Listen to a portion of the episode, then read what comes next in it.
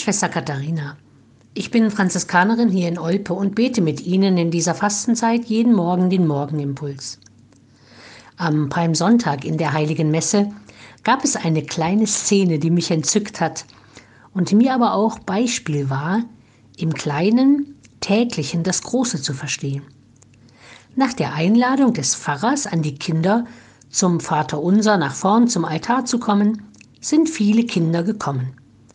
Ein ungefähr sechsjähriger Junge zog an der Hand seinen kleinen, vielleicht dreijährigen Bruder förmlich hinter sich her. Ich konnte deutlich sehen, dass der Kleine nicht wollte, aber der Große schon. Und der wohl auch den Auftrag von Mama oder Papa hatte, den Kleinen mitzunehmen.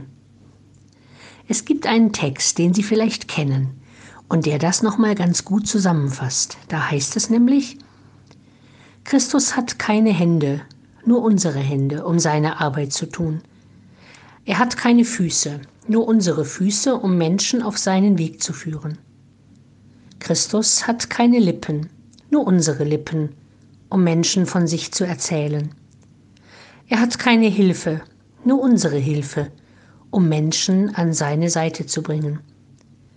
Wir Christen sind die einzige Bibel, die die Öffentlichkeit noch liest. Wir sind Gottes Botschaft in Taten und Worten geschrieben. Manchmal ist es gut, jemanden zu haben, der sagt, komm, geh mit, das tut dir gut. Und dann wieder kann ich, können Sie diejenige sein, die jemanden einfach mitnimmt. Zum Gottesdienst, zum Gebet, zu einem Spaziergang, zum Lieben.